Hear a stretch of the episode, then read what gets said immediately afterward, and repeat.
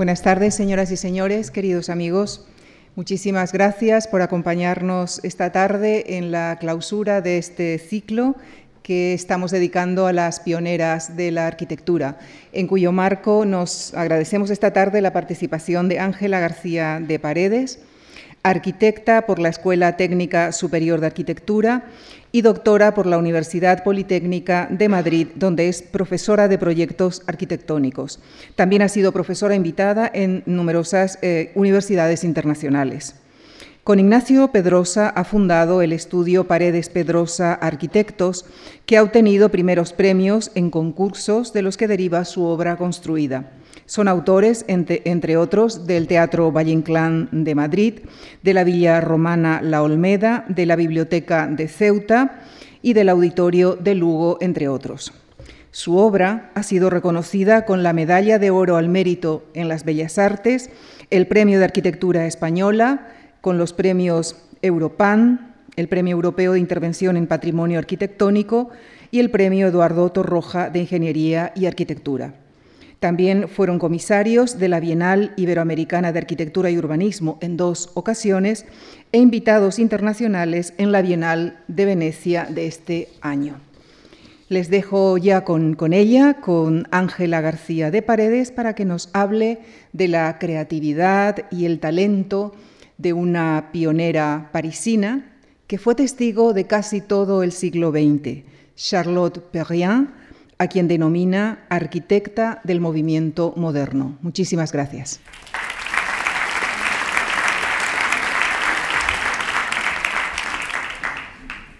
Bueno, muchas gracias eh, por la presentación. Muchísimas gracias por la invitación para participar en este precioso ciclo de mujeres arquitectas eh, pioneras, eh, todas ellas del siglo XX. Y muchísimas gracias a todos ustedes por su asistencia. Inicialmente había denominado esta conferencia Charlotte Perriand, arquitecta del movimiento moderno, y em, posteriormente, después de estudiar más a fondo eh, la obra de Perriand, eh, llegué a la conclusión que ella fue arquitecta específicamente del movimiento moderno los primeros años de, eh, de, su carrera, los años que son más conocidos, que son los años en los que trabajó con Le Corbusier. Em, no vamos a hablar de Le Corbusier, que ya en la primera conferencia hablamos muchísimo de Le Corbusier, entonces tenemos que hablar de él, de estos años en los que trabajó eh, Perriand con él, pero vamos a hablar de la maravillosa eh, em, obra de, esta arquitecta que eh, transcurrió su, su, vida a lo largo del siglo. Ella nació en el 3 y murió prácticamente cuando comenzaba ya el siglo XXI. El, siglo XX entonces transcurrió paralelo a su vida, un siglo XX en el cual eh, la mujer no tenía apenas presencia en la arquitectura. Eh, esto es una cuestión importante. Estamos en un ciclo eh, de mujeres arquitectas en unos momentos en los que no había prácticamente mujeres arquitectas, pero la hija de Charlotte Perriand, aquí en los brazos de su mamá, Pernette Perriand, eh, nos comentaba que su madre tuvo muchos más problemas a lo largo de su vida por sus ideas, que eran avanzadas eh, y completamente eh, por delante de su tiempo, tuvo más problemas por esto que por ser mujer. Probablemente estuvo rodeada también de hombres excepcionales que le permitieron desarrollar toda su creatividad y todo su trabajo. Pernet es la persona que se ha ocupado durante todos los años del archivo de Charlotte Perriand y eh, trabajó además con su madre durante 20 años eh, como su más estrecha colaboradora. Eh, este es el París de 1900, el París en el que nace Charlotte Perriand. Es el año en el cual en París es la segunda edición de los Juegos Olímpicos. Es la primera vez que las mujeres participan en los Juegos Olímpicos y que ganan las primeras medallas. Es también el año de la exposición eh, eh, universal, con más de 40 millones de visitantes, y la Torre Eiffel, que vemos aquí en este momento, llevaba ya 11 años construida. Eh, París 1900, 1903, que es cuando nace Perriand y que es eh, el aspecto que ofrecen estas imágenes. Eh, son unas imágenes paralelas a las que pudimos ver antes de ayer en la Viena de esos primeros años del, siglo XX en la conferencia sobre Margaret Schulze-Lisotsky.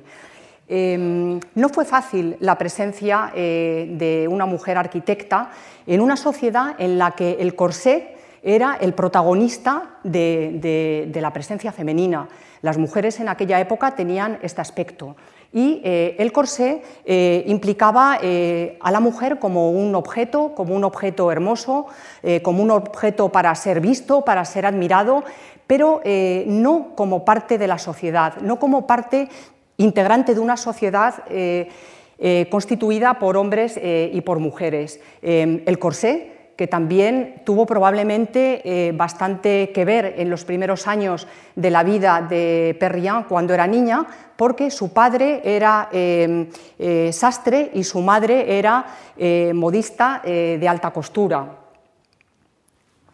Pero también ese año 1903 con la presencia del corsé, eh, también nos presentaba en París otras eh, cuestiones eh, mucho más novedosas, como por ejemplo este edificio en la calle Franklin de París, en 1903, que fue el primer edificio que se construye con estructura de hormigón armado, que es obra del arquitecto Perret. Es un edificio que aparentemente es antiguo, pero que es un edificio que ya tiene en su corazón y en su estructura, tiene ya toda la modernidad dentro. ¿no? También en estos años son los años en los que Henri Matisse pinta este cuadro, La Bonheur de Vivre, que expresa pues, eh, toda la alegría de vivir con las formas eh, alegres y sinuosas de las personas en un, en un jardín y que eh, lo traigo ahora mismo porque es exactamente la actitud que tenía ante la vida Charlotte Perriand.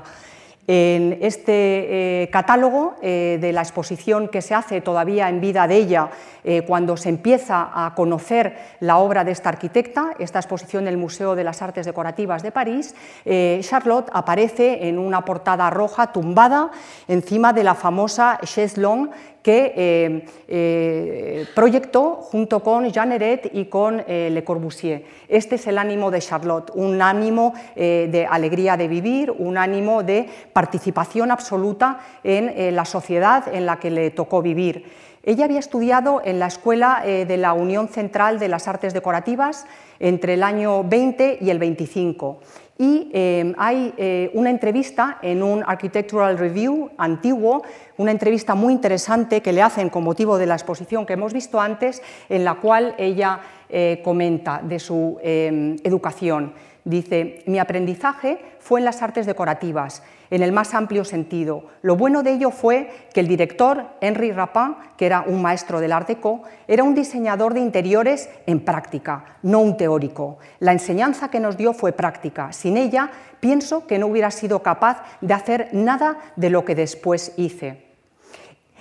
Eso es un dato importante a tener en cuenta. Charlotte Perriand es una arquitecta en práctica, no es una arquitecta teórica, es una arquitecta que le han enseñado a hacer todo aquello que ella puede imaginar y todo aquello que ella desea hacer. En el año 25, justamente cuando eh, termina la carrera, el primer trabajo que presenta a una exposición internacional de arte fue un proyecto que se llamaba Eupalinos o el arquitecto, eh, según el poema del poeta francés Paul Valéry. Entonces, en ese texto de Paul Valéry, eh, él explica cómo es un arquitecto. Dice, arquitecto, dice, yo es aquel quien imagina lo que tú deseas, pero con un poco más de exactitud.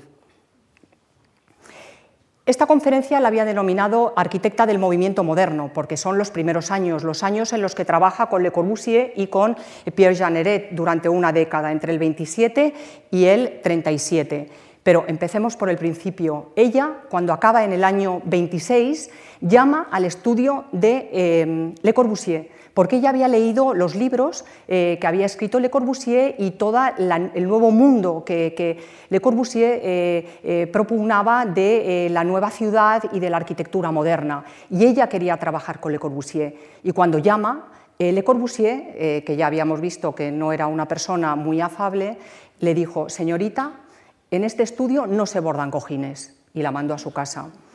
Eh, esta anécdota es muy conocida, pero claro, Le Corbusier lo que no sabía es que precisamente eh, Perriand sabía bordar cojines y sabía coser, pero también sabía adaptar esos interiores fríos y ásperos que Le Corbusier empezaba a proyectar en aquellos años, sabía adaptarlo a las personas, a los tamaños de las personas, al espacio que necesitaban y sabía crear una atmósfera a través eh, de todo ello. Ella entonces volvió a su casa, y en el año 27, un año después, presentó este proyecto en el Salón de Otoño de París, que se llama Bar sur le toit, el bar debajo del tejado. Esta es su propia casa, la casa en la que ella vivía en un ático Ahí vemos las mansardas al lado de las ventanas eh, y eh, había proyectado en su propia casa una pequeña barra de bar, que ahora nos parece que es algo eh, como habitual. ¿no? Sin embargo, aquel, recordemos las visiones de lo que es el París de 1900, pues era algo absolutamente nuevo. Debajo de la inclinación de la mansarda, esta barra construida en aluminio con taburetes de tubo metálico y con unos muebles absolutamente moderno. Entonces Le Corbusier, visitando por casualidad esta exposición, lo vio y no tuvo más remedio que llamar a Charlotte, recular y decirle que por favor entrara a trabajar en su estudio. Esta es la imagen del estudio de Le Corbusier en aquellos años, eh, con los compañeros y entre Le Corbusier, que es la persona que está a la mm, izquierda, está el primer marido de Charlotte Perriand, que es Percy Schoeffeld, Estuvo casada con él hasta el año 30, después eh, se divorció y de un segundo matrimonio, que ahora hablaremos, eh, fue con el que tuvo a su hija Pernet. La colaboración con Le Corbusier y con Jean fue intensa y eh, con ellos pues, diseñó todos los muebles que todos conocemos. Ella dice, también dice, creo que la razón por la que Le Corbusier me contrató fue porque pensó que yo podía llevar a cabo las ideas dijo en la misma entrevista, porque estaba familiarizada con la tecnología, porque sabía construir, porque sabía cómo funcionaba el tubo metálico, cómo funcionaban los cojines, claro, ella sabía hacer cojines, y sabía cómo tenía que ser un mueble. Estos muebles que ahora están en cualquier eh, eh, oficina o casa o vivienda, son unos muebles que son absolutamente eh, mm, rompedores y nuevos en aquel momento. Estamos hablando del año 28, estamos hablando en los años en los cuales se estaba proyectando la cocina de Frankfurt que veíamos hace dos días. ¿no? Y eh, estos son los dibujos que eh, Perriand aportaba al estudio eh, de Le Corbusier, como es por ejemplo este butaca, que es el fauteuil Grand Confort, que está dibujado por ella. ¿no? entonces, Ahora mismo todos estos muebles están reeditados por Casina, se venden pues, aquí en, esta calle que hay tantas tiendas de muebles, se pueden eh, adquirir y está reconocida la autoría de Charlotte, eh, que está tumbada aquí en, la butaca, en la chaise longue, y em, eh, como autores son Le Corbusier, Jean Heret y Charlotte Perriand. Pero esto no, fue siempre, no fue siempre así. De hecho, Le Corbusier cuando publica sus obras completas, eh, y publica este dibujo que se llama eh, Estudio Études sur les différentes manières de s'asseoir, estudios de las diferentes maneras de sentarse y a las cuales nos tenemos que adaptar. No cita en el libro para nada a Perriand, eh, los muebles son suyos y además publica este dibujo, que es un dibujo de Charlotte, es un dibujo que está en el archivo de Perriand. Ella había trabajado sobre estas distintas maneras de sentarse antes de entrar en el estudio de, Le Corbusier y posteriormente, porque lo más importante de la butaca era eh, que fuera hermosa, por supuesto, que estuviera bien construida, por supuesto, pero era importante que se adaptara a las distintas maneras que tiene una persona de sentarse. No es lo mismo cuando uno está sentado eh, viendo una televisión que conversando que cuando está delante de una mesa porque va a comer o porque va a trabajar. Ya en el año 79 se publica esta eh, monografía sobre las obras de Le Corbusier, los muebles de Le Corbusier de los años 20, eh, Renato de Fusco, y aquí ya él sí cita a, a, la cita como colaboradora del estudio, pero además de citarla, no como autora, como colaboradora, eh, mm, publica este dibujo en el cual vienen las, de todos los muebles, que es el LC1, LC2, tal, tal, tal, tal, todos con tres iniciales, que son Le Corbusier, eh, eh, Pierre Jeanneret y Charlotte Perriand. Y aquí vemos el último, Charlotte Perriand, la última mesa, que es una mesa extensible muy bonita y además muy, muy actual, eh, es solamente de ella. Ella cuando entró en el estudio de Le Corbusier ya había entrado con estos dibujos y había empezado a estudiar estos prototipos que ella aporta al taller, porque ella tiene una concepción absolutamente contemporánea de lo que es un estudio de arquitectura en la cual hay una participación activa de todos los miembros que pertenecen a ese estudio. Ella comparte, ella desarrolla en una tarea absolutamente de equipo, como vemos aquí. La relación con Le Corbusier acaba en el año 29, aquí están ellos dos en el año 28 la ruptura eh, fue mm, necesaria, eh, ella no estaba cómoda, sobre todo a raíz de unos trabajos que había publicado Le Corbusier sobre la vivienda mínima, sobre el hábitat mínimo de 14 metros cuadrados, que ella había eh, trabajado activamente como autora junto con Le Corbusier, y Le Corbusier cuando lo publica, pues no la cita siquiera, pero bueno, ya sabemos que era en aquel momento Mm, el estilo del gran hombre universal, no le quitemos mérito a Le Corbusier, eh, que, fue, eh, que fue para toda lo que es la arquitectura del siglo XX. Pero em, había denominado la conferencia Charlotte Perriand, arquitecta del movimiento moderno, es esta primera parte, pero a partir de ahí yo creo que estas conferencias de la Fundación March nos han hecho estudiar mucho a las arquitectas que participamos, porque eh, yo he descubierto muchas cosas que me resultan interesantísimas, eh, como es, por ejemplo, la relación entre los objetos. Eh, que intervienen en el proyecto de arquitectura y lo que es el proyecto y la relación del proyecto de arquitectura eh, eh, con, las personas. Em, ya em, Kenneth Frampton, cuando escribe su libro sobre Le Corbusier en el año 2001, cita ya exhaustivamente a Charlotte Perriand y habla de cómo ella va más allá del concepto de mobiliario, ella va eh, ya directamente a un concepto totalmente contemporáneo de lo que es el equipamiento de los interiores. Eh, Le Corbusier se había movido en un mundo, él era pintor también, en un mundo más bien de imagen fija, un mundo de un esteta, de una persona con un gusto exquisito, pero totalmente alejado de la sociedad y en absoluta desconexión con las personas a las cuales iba dirigida esa arquitectura, esas viviendas o esos eh, espacios eh, que él proyectaba. Em, en este comedor que era el comedor de su propia casa en la Place Saint-Sulpice de Perriand en el año 28, es donde empezamos a ver esa relación entre los objetos, cómo la mesa, eh, en una manera no habitual en aquel momento, no ocupa eh, una posición central porque es un apartamento pequeñito y eh, se pega a un lado, la mesa es extensible, se utilizan los muebles, los aparadores como separadores de los espacios, los espacios se llenan también de plantas, de objetos y eh, se convierten en una atmósfera para vivir. ¿no? En ese mismo eh, salón de otoño presenta unos primeros fotomontajes. Ahora estamos acostumbrados los arquitectos para cualquier concurso a hacer fotomontajes. Sin embargo, en aquel momento era algo absolutamente nuevo. Y este fotomontaje que hizo Charlotte Perriand para el Salón de Otoño del año 29 es, yo creo que el primer fotomontaje que se hace en, en el pasado siglo. ¿no? Consideraba entonces el mobiliario no como objetos independientes, sino como objetos que se rodean, objetos que son para vivir y para construir una atmósfera. Es lo que es la, capacidad de habitar. ¿no? Este es el, espacio que se presentó en el año 29, firmado por Le Corbusier, Jeanneret y Perriand, y eh, tuvo un éxito eh, absoluto entre, eh, entre los arquitectos y, interioristas que lo visitaron. Mm, en paralelo, eh, Perriand dibujó una serie también de, muebles y de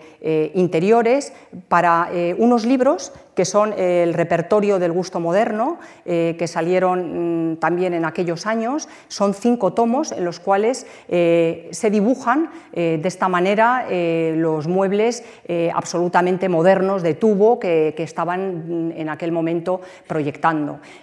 ahora nos parece que es algo habitual, sin embargo, el separar lo que es la estructura de lo que es la parte em, textil, como por ejemplo en la tumbona, la estructura tiene un carácter totalmente independiente, pero sin embargo la parte textil es igualmente confortable, pues eh, todo esto eh, fue desarrollo del trabajo de Perriand. Eh, en estos dibujos, además del mueble en sí, aparecen estos espacios que a ella le interesaban tanto, que es el espacio interior y la atmósfera de una vivienda. Aparece también por primera vez el mueble como elemento separador de los espacios, un mueble que no llega hasta el techo, pero que separa en viviendas que son pequeñas y eh, otra vez eh, la barra de una cocina eh, a modo de barra de bar, que es las encimeras que ahora vemos en cualquier cocina, ¿no? con los taburetes. Hay una diferencia importante de la cocina de Frankfurt que vimos antes de ayer y es que esta cocina está abierta al espacio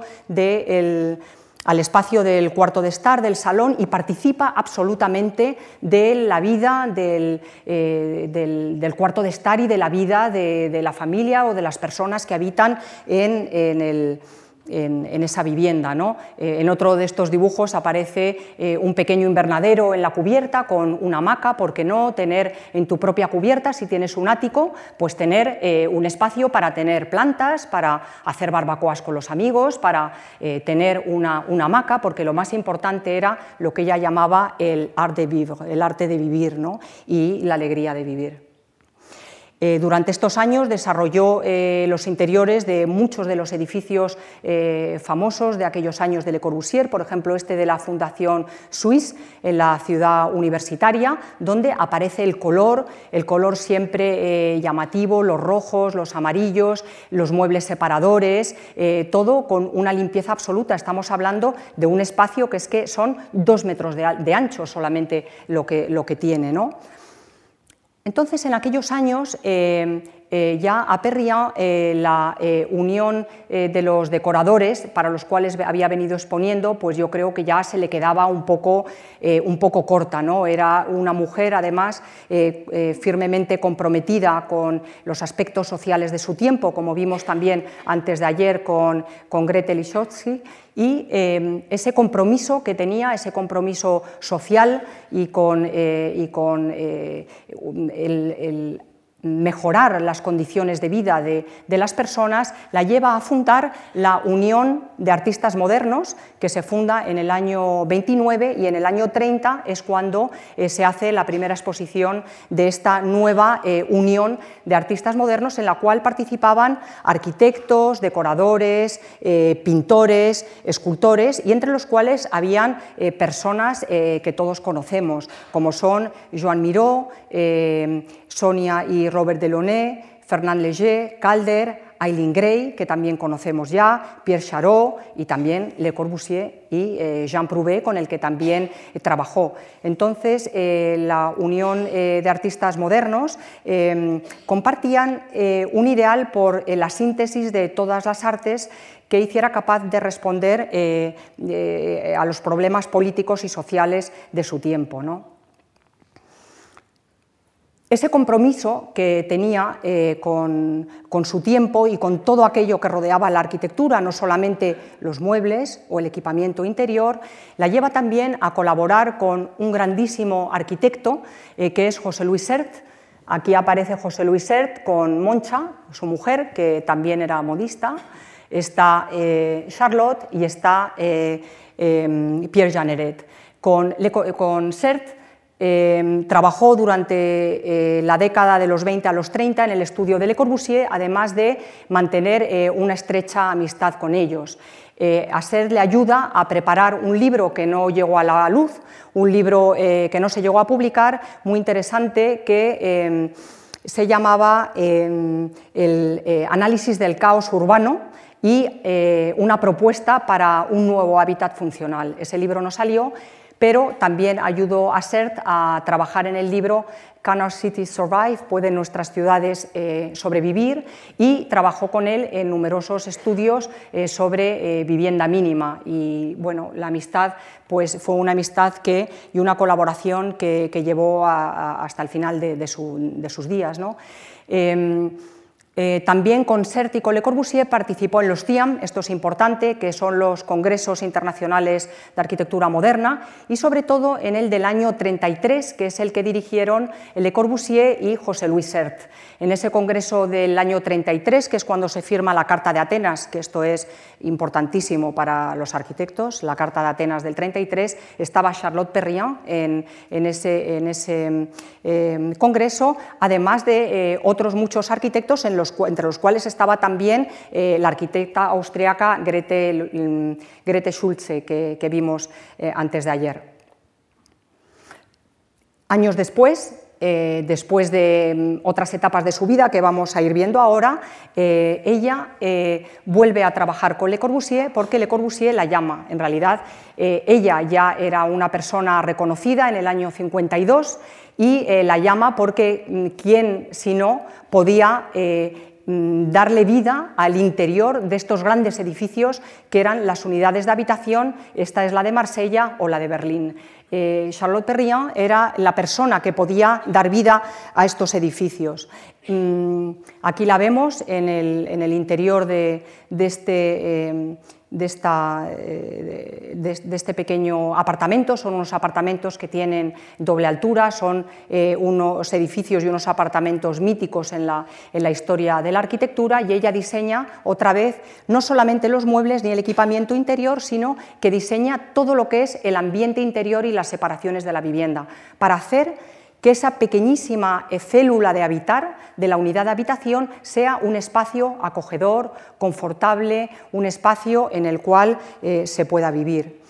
Eh, diseñó la cocina, como hemos visto antes, y la cocina que, de los dibujos del repertoire del Good Modern era una cocina abierta al, espacio del cuarto de estar, abierta al comedor. Ahora nos parece que esto es normalísimo, pero en aquel momento esto era ya habíamos visto la cocina de Frankfurt, era una cocina con una puerta. Aquí, sin embargo, se participa. Está el tema del color en esta reproducción que hay en el MoMA, eh, esta cuestión divertida del pasaplatos, que se puede abrir el mostrador de un sitio y de otro, y aquí están pues, la mamá y la niña atendiendo la cocina porque el papá estaría en la compra. O... Pero El caso es que ella eh, continuó en la colaboración en el año 58 en la Maison de Brasil, eh, pues con el mismo eh, entusiasmo y siempre proponiendo cosas nuevas. Eh, aquí, además del color, de los elementos separadores, aparece otro elemento que a mí me parece que es fascinante, que es el armario eh, modular, un armario componible con unos cajones de plástico de colores que no tienen puerta, que todo se puede componer y que el armario se puede rodear absolutamente de tal manera que en el frente es una estantería, en la parte de atrás también se puede utilizar para almacenamiento y en el parte del dormitorio se utiliza como armario que da al dormitorio. Ella, siempre manteniendo su independencia y manteniendo su estudio, colaboró eh, con los arquitectos y con los ingenieros más importantes de, su época. Eh, colaboró con Jean Prouvé, que vemos aquí, pero también colaboró con Mallet Stevens, con Pierre Charot, con Oscar Niemeyer y eh, Después de una estancia en Japón, que ahora veremos, cuando vuelve en los años 50, ella eh, vuelve eh, y eh, colabora de nuevo con Prouvé, al cual ya conocía del taller de Le Corbusier y había trabajado con él entonces, pero entonces se presenta a un concurso muy importante que, se, convocó mm, en 1900. 54 me parece que era, el, ministro Ministerio de Educación eh, francés para eh, equipar eh, las residencias universitarias en París. Era un concurso muy importante en el cual se pedía una doble pericia. Por una parte, la experiencia como diseñador y la experiencia como fabricante de muebles y como industrial. Se presenta al concurso con Jean Prouvé, eh, ella aporta la experiencia como diseñadora y su nombre como diseñadora, y Jean Prouvé, que había eh, constituido eh, una pequeña empresa que se llamaba Atelier Jean Prouvé, era la que aportaba las máquinas, las máquinas para cortar, para cortar la madera, para cortar el tubo. Él no era el diseñador, él era un grandísimo ingeniero, arquitecto e inventor, pero en este caso de las residencias universitarias él era el fabricante eh, de los muebles. Bueno, de esta historia eh, eh, hay al final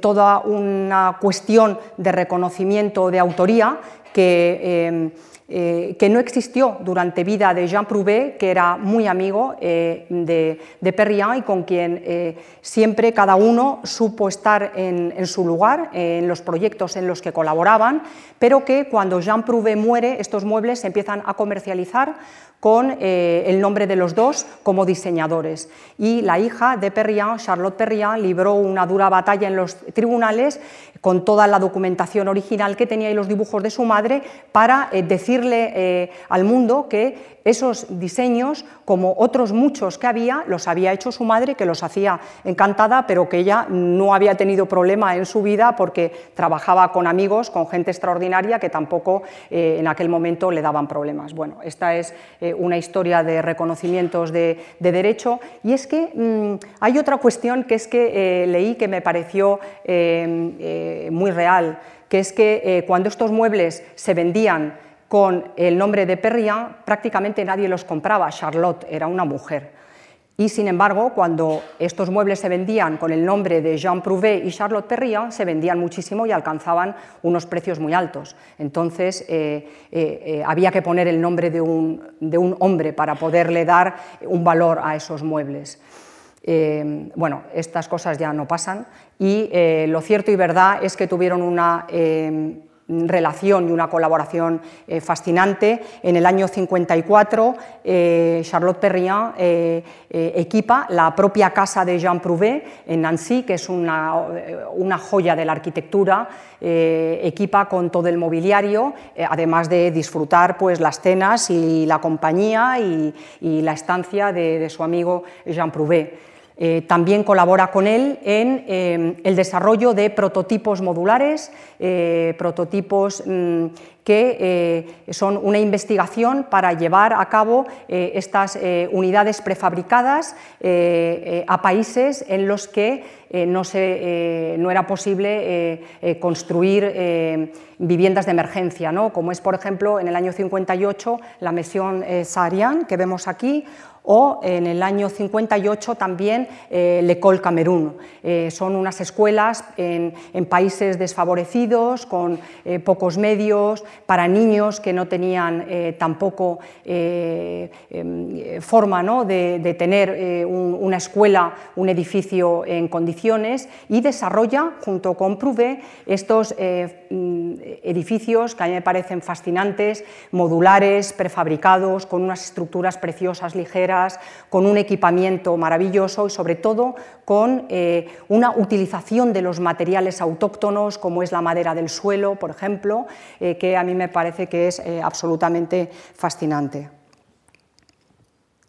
Bueno, otra faceta de Perriand es su faceta como fotógrafa. Ya hemos visto en eh, la eh, Unión de Artistas Modernos, como eh, Perriand tiene mm, ese interés vivo que tienen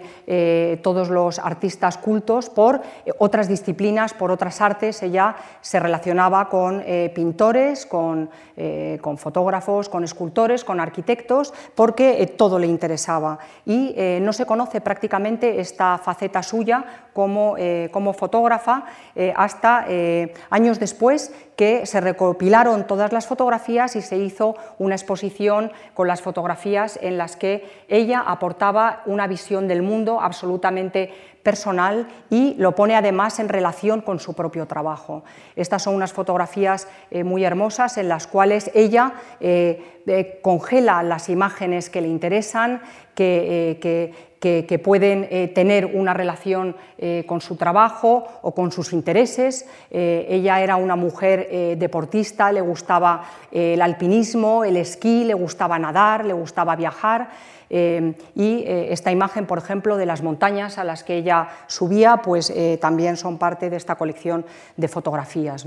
o de objetos que recogía en la playa de Normandía con Pierre Jeanneret cuando paseaban juntos y estos objetos luego tienen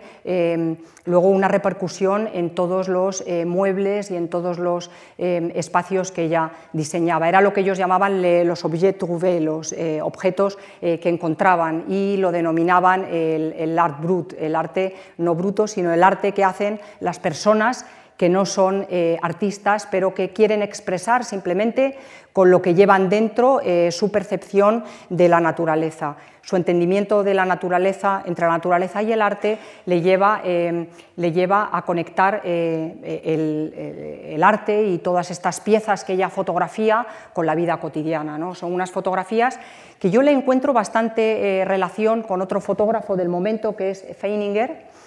bueno, esta es mm, eh, la, fotografía del catálogo de la exposición que se hizo ya en el año 2012, eh, que se llama El Oeil and Aventail. El ojo, a wide angle eye es el ojo que todo lo ve, el, gran angular, es el, nombre este, de, esta exposición de fotografía. Eh, vemos las fotografías de ella, una espina de pez, por ejemplo, y luego la fotografía del banco que diseña eh, el banco mm, de madera con ese mismo criterio de, espina, de espina de pez. Y antes había citado también eh, a este fotógrafo eh, que a mí me interesa muchísimo, que es Andreas Feininger, que es coetáneo, era un poquito mayor que Perria, pero murieron el mismo año, en el 99. Andreas Feininger era hijo del pintor de la Bauhaus, de Lionel Feininger, y eh, tiene también una colección eh, muy, muy, similar en cuanto a, intencionalidad de eh, la naturaleza. Lo denominaba la anatomía de la naturaleza y cómo algo que Prouvé y que Perriand siempre pensaban cómo la función es la que ayuda a, eh, dar forma de todos los diseños y, para, dice, y también para eh, las cosas animadas, las estructuras animadas y e inanimadas a través del universo, porque eh, ellos tanto Prouvé como Perriand o como Feininger pensaban siempre que eh, la, forma era una consecuencia de algo eh, que estaba bien resuelto. Si algo estaba bien resuelto, pues entonces eso era ya hermoso. Otro apartado de Perriand que a mí me parece también eh, muy importante es el compromiso social que tiene Igual que las arquitectas que hemos visto en conferencias anteriores, eh, en este sentido, eh, era una mujer, eh, ya lo comentaba la hija al principio, que tuvo más problemas por, defender en lo que ella pensaba que por el hecho de ser mujer. Y en los años 36 y 38 hizo una serie de murales de denuncia y colaborando activamente con Fernand Léger. En aquellos años, entre el año 36 y el año 38, eh, en, Francia eh, ganan las elecciones el, Frente Popular con León Blum a la cabeza y el entonces ministro de Agricultura, que es Georges Monet, les encarga a, eh, Perriand, le encarga una serie de murales para eh, expresar eh, dentro del propio ministerio eh, la situación social de los habitantes de París. Charlotte Perriand responde con este enorme mural de fotografía en el cual mezcla sus propias fotografías con fotografías de fotógrafos reconocidos del momento, con estas grandes dimensiones, y lo denomina la gran miseria de París la gran miseria de París con el hábitat que tenían la mayor parte de las personas que habitaban París en aquellos años, en el año 36, em, viviendas que no tenían cuarto de baño, que no tenían cocina, que tenían unas condiciones pésimas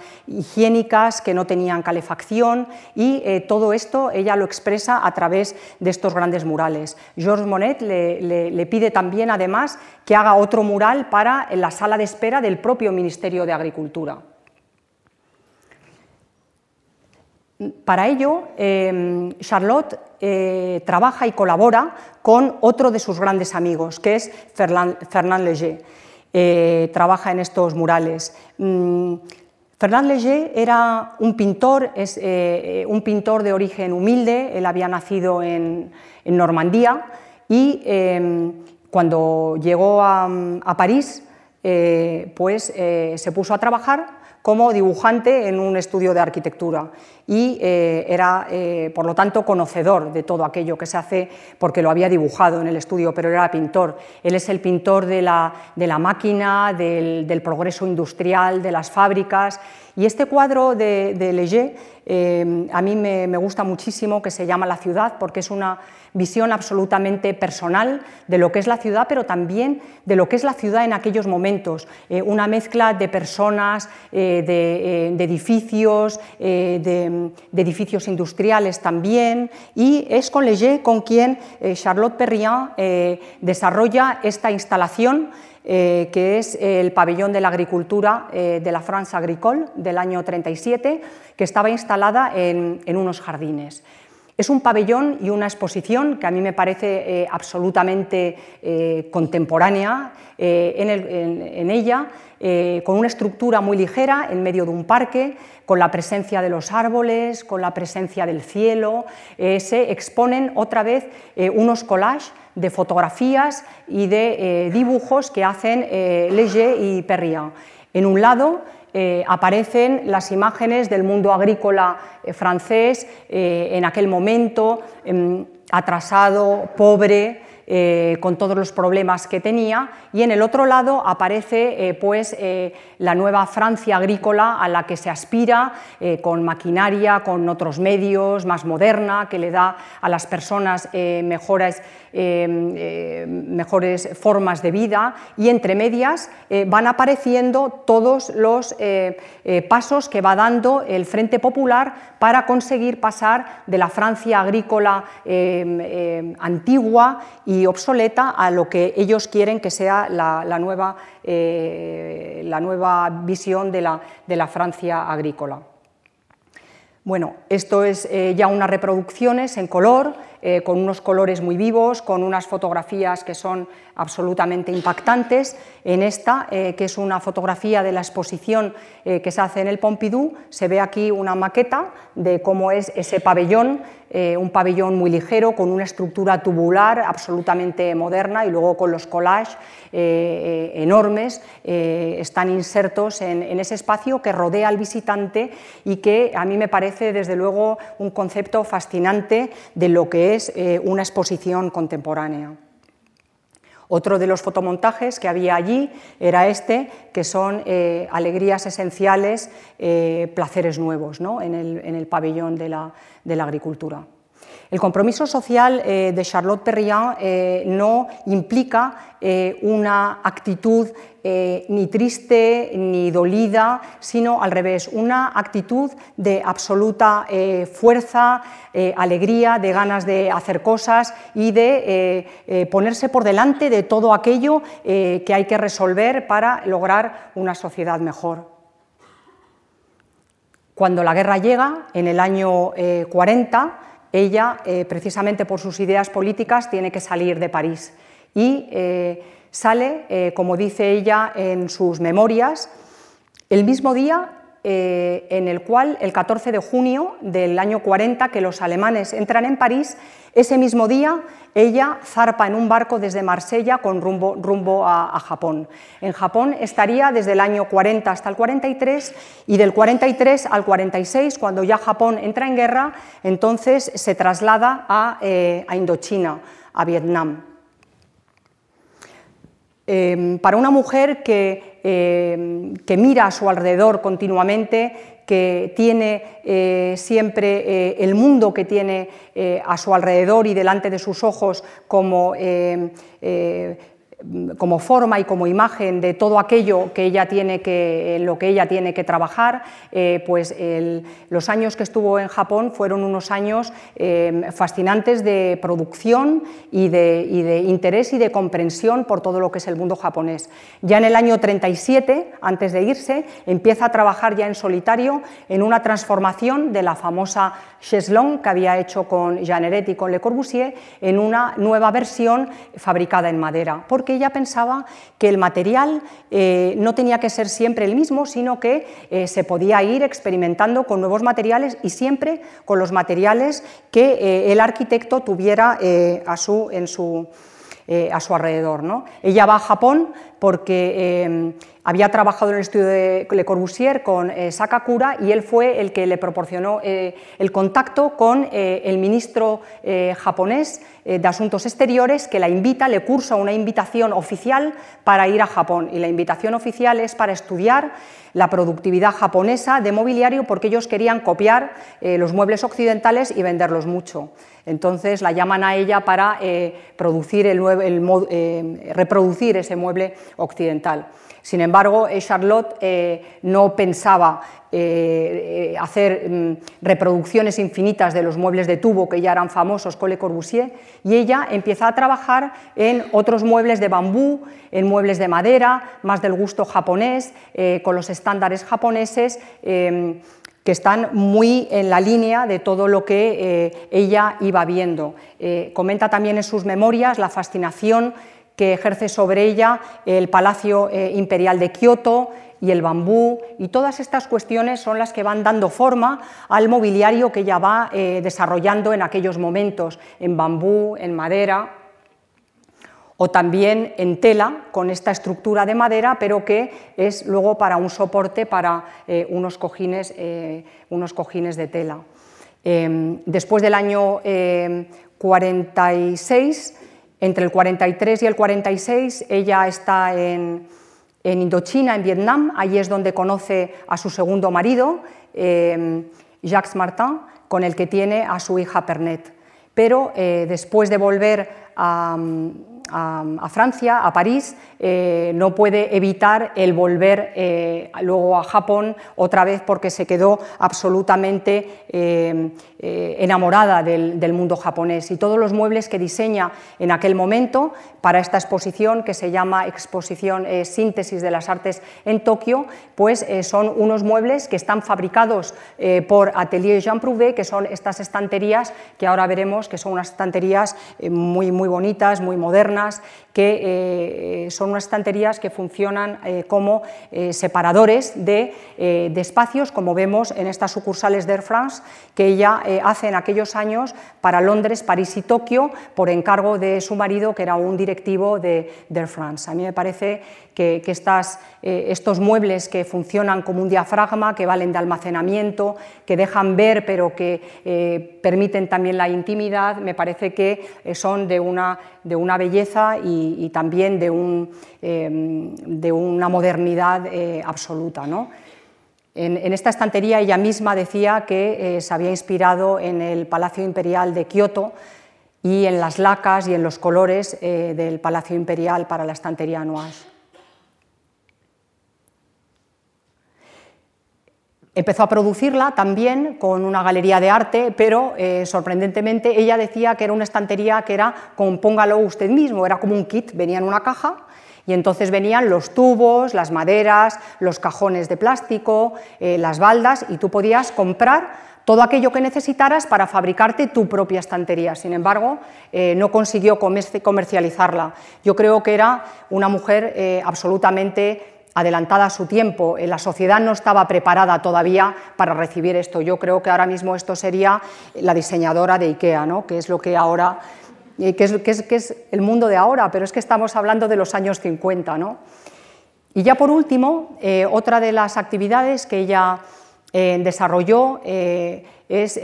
todo el trabajo que hizo de módulos, de prototipos en sistemas que yo he llamado unidad y conjunto. Mm, es por aquello que eh, ese primer subtítulo que yo eh, puse a la conferencia Arquitecta del Movimiento Moderno, solamente nos vale para la parte de los años de Le Corbusier. Después, a mí me parece que todo el trabajo que ha desarrollado es muchísimo más, eh, por, esa mirada que tiene absolutamente personal y esa interpretación personal que hace del movimiento moderno. O sea, ella interpreta el movimiento moderno eh, para hacerlo real, para hacerlo para las personas. Era una esquiadora, eh, una, esquiadora eh, buena eh, y le encantaba la montaña, como hemos dicho. Este refugio, Bivouac, lo desarrolló en el año 30, es un refugio muy sencillo con una estructura metálica que se colocaba en aquellos puntos dificilísimos de la montaña, cuando el esquiador entonces en aquellos momentos tenía que ir con el esquí al hombro para subir las pistas y necesitaban un refugio. Es un refugio muy pequeñito, de 8 metros cuadrados, eh, en los cuales resuelve absolutamente todo. No me voy a detener en la... Bueno, esta planta a cualquier arquitecto le fascina porque en 8 metros cuadrados lo tiene todo, la cama, la mesa batible, la silla y eh, eh, todo dentro del, del, mínimo, del mínimo que se puede, que se puede tener. Eh, después, eh, y con eh, desarrolló otro refugio, el refugio Tonneau, que es este, en el año 38, que era, tenía forma como de chimenea, era un refugio ya mayor para ocho personas, en aluminio, que también se colocaba en medio de la nieve para proporcionar cobijo a las, a las personas que, eh, que, tenían que subir las, las, grandes, las grandes, laderas. Eh, años después se hizo una reconstrucción de este refugio y aquí vemos cómo es en el interior, en el exterior de aluminio y en el interior todo forrado de madera con dos pisos y con una estufa en el centro. De este, eh, de esta serie de trabajos de arquitectura modular me parece muy interesante este trabajo que hizo para eh, la casa al borde del mar en el año 34, que era una casa que era como una pequeña cabaña para proporcionar eh, habitación a personas que no tuvieran refugio en eh, los periodos de vacaciones, para precisamente incentivar las vacaciones en la clase trabajadora, una clase trabajadora que no tenía ni vacaciones pagadas ni nada que se le pareciera y muchísimo menos una casa para ir al borde del mar. Entonces ella empieza a trabajar en este, en este pequeño proyecto. Aquí vemos una versión con tres células, son unas células pequeñísimas de 3 por 3 metros con una plataforma. No se llegó a construir este, esta, esta pequeña casita. Aquí la vemos a ella en el borde del mar. Y eh, ya otra versión con eh, cuatro células, con el patio interior, eh, con el patio como centro de la vida de, la casa, el patio con muebles, con plantas, con una vista aquí al mar, haciendo partícipe el interior de la casa del espacio exterior, vinculando el dentro y el fuera, considerando el patio como una habitación más de la casa, pero a cielo abierto y todo ello dentro de unos estándares de prefabricación, eh, de prefabricación y, componibilidad de, de elementos. ¿no? Aquí vemos lo pequeñita que era la casa por dentro, pero que daba cabida a una familia, las camas, los armarios, eh, la cocina abierta al cuarto de estar, aquí habían unas eh, correderas de cristal y ese patio en torno al cual, de una forma absolutamente mediterránea, giraba la eh, vida de la familia y la vida de la casa, con el mar siempre como fondo de, este, de esta pequeña vivienda. Esta vivienda se hizo eh, una reconstrucción o un prototipo que no se había llevado a construir nunca en el año 2013 para una feria que se hizo en Miami y esta pequeñísima cabaña tendría este aspecto, con ese patio, con el toldo y con eh, unas paredes todas eh, prefabricadas de madera que dentro de las mm, pequeñísimas dimensiones que tenía la eh, la vivienda pues eh, tenía todo aquello que podía hacer agradable eh, la vivienda. Ella venía trabajando en temas de vivienda modular y de vivienda mínima desde el año 28 todos estos dibujos pertenecen, igual que los anteriores, al archivo de Charlotte Perriand, que es el archivo en el cual su hija Pernet eh, ha, trabajado todos estos años. Ahora hay una fundación y son todos los dibujos de célula mínima, de habitabilidad, de, eh, espacios mínimos para procurar vivienda eh, a, todas, a, todas, las personas. Está dentro de lo que era todo aquello que propugnaban los TIAM en los años 20 está dentro del espíritu del atelier de Le Corbusier, pero eh, Charlotte Perriand le imprime a todo, le imprime ese carácter tan absolutamente humano y tan eh, absolutamente necesario para que la arquitectura sea no solamente funcional ni hermosa, sino que también sea cómoda y sea, en definitiva, una arquitectura que eh, esté en relación con la persona. ¿no? Esta es ella en la montaña, en la montaña en la que eh, em, no solamente eh, disfrutaba, sino que también fotografiaba. Este es el catálogo de una, otra exposición que se hizo, que se hizo este catálogo, el Carnet de Montaña, en el año 2007, ya ocho años después de morir ella, y que nos habla de todo aquello que a ella le interesaba relacionado con la naturaleza. Eh, este es el último proyecto importante que ella hizo como arquitecta, en el cual yo creo que eh, se aunan todos los intereses de Perriand. Es eh, el edificio de los arcos en la Saboya francesa, todos los intereses porque no solamente estamos hablando de célula mínima, cada uno de estos es un pequeñísimo apartamento,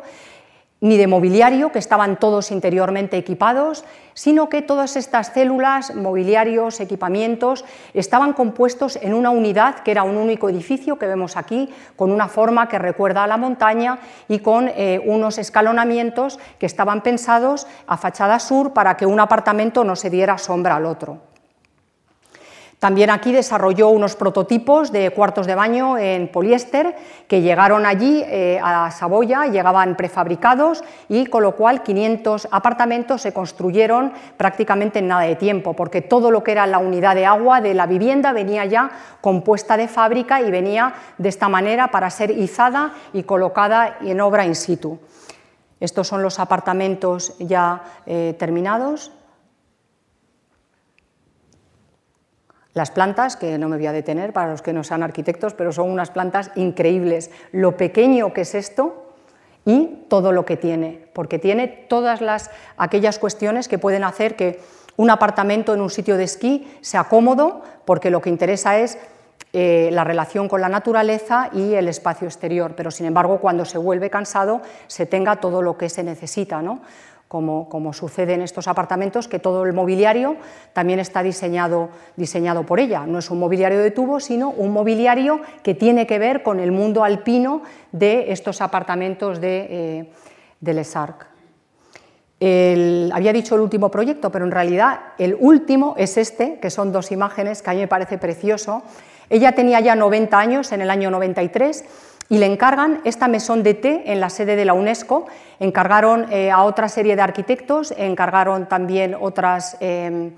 otras obras, también a, eh, a Tadaoando o a Ettore Sotzas, también les encargaron, y ella desarrolló esta casa de té, que era eh, una, una em, tienda como una especie de toldo verde que está sujeto por eh, unas cañas de bambú para eh, debajo tener un espacio para la ceremonia del té. Había un, chef eh, japonés, no sé si se dice chef, un, experto japonés que... con motivo del Festival de Japón, aquí servían el té a la manera japonesa que ella conocía tanto y que ella amaba tanto. Dice en sus memorias, 18 cañas de bambú, un círculo mágico, inclinaban sus cabezas para formar una cubierta de 4 metros y medio de alto. Un anillo de madera con agujeros para recibir las cañas se dispuso en el centro. Aparte de esto, el bambú soportaba el peso de una vela, que cubría el espacio a modo de tienda de campaña. Estamos hablando de una mujer de 90 años. Aquí, eh, un año ya antes de morir, con 95 años, escribió sus memorias eh, que se llama Una vida de creación, eh, en la cual eh, ella, mm, quizá un poco presionada también por, por el entorno, cuenta la realidad de la colaboración con todas aquellas personas con las que trabajó, en especial todo el mundo quería saber la colaboración con Le Corbusier, claro, y ella, eh, muy elegante, muy francesa, eh, lo dice de una manera muy elegante, pero eh, pone claro el trabajo que ella había desarrollado con todas estas, con todas estas personas. Son unas memorias muy interesantes. ¿no? Ella siempre mm, había participado en todo desde un silencioso eh, segundo plano, eh, pero eh, con una fuerza y con una claridad y desde luego con una, presencia incuestionable. Ella siempre decía también que las cuestiones de arquitectura se plantean en en términos de forma y no de necesidades, y que lo importante era que un arquitecto es un técnico que está capacitado para resolver las necesidades de los demás, que tiene que conocer, pero esa capacidad técnica, que es la que ella había aprendido en la escuela de París en los años 20, era eh, la que le permitía el, dar respuesta y solución a todos aquellos problemas que se le iban planteando. ¿no? Problemas que iban desde el mobiliario y del equipamiento interior a, componibilidad también de elementos o eh, a elementos prefabricados también de, em, vivienda eh, o a todo lo que es em, también componibilidad de sistemas, a toda la parte técnica de, creación de, espacios técnicos que son los que dan servicio a las viviendas, y esta imagen, que es la última, mm, a mí me gusta mucho, es la imagen que se utilizó eh, como cartel de la exposición que se hizo en el Centro Pompidou en el año 2006 eh, eh, con toda su obra ya expuesta cuando de repente empieza a salir a la luz una persona que no se había nunca eh, eh, hablado de ella cuando se hablaba eh, de, los muebles que ella proyectaba, porque eran del estudio de Le Corbusier y que, sin embargo, ahí estaba. Entonces se empezó a, descubrir con esta exposición todo el trabajo fantástico que había estado desarrollando Charlotte en todos estos años. La exposición tiene, tenía este título que es El ojo en abanico eh, el ojo que todo lo ve, que era una expresión que su hija comentaba que siempre decía, Leil anavantai, anavantai, hay que mirar a todo, hay que mirar a todo lo que se tiene alrededor para eh, poder dar solución a, todo. ¿no? Entonces, em, yo creo que Charlotte Perriand es una arquitecta absolutamente em, eh, contemporánea, porque conceptos como la colaboración en arquitectura, muchísimo más allá de lo que es una autoría personal, eh, y del yo del arquitecto, la colaboración en arquitectura, la participación en equipos multidisciplinares, la relación de la arquitectura con otras artes, el carácter social y su compromiso social de la arquitectura, el estudio de los módulos, de los sistemas, es decir, poner la arquitectura en relación con todo aquello que rodea a las personas. Al revisar la obra de Charlotte Perriand, yo creo que todas estas cuestiones las encontramos en su obra y sobre todo encontramos eh, una actitud absolutamente generosa y partícipe de una actividad que yo creo que es una actividad coral y es como se entiende ahora mismo, que es la arquitectura. Muchas gracias.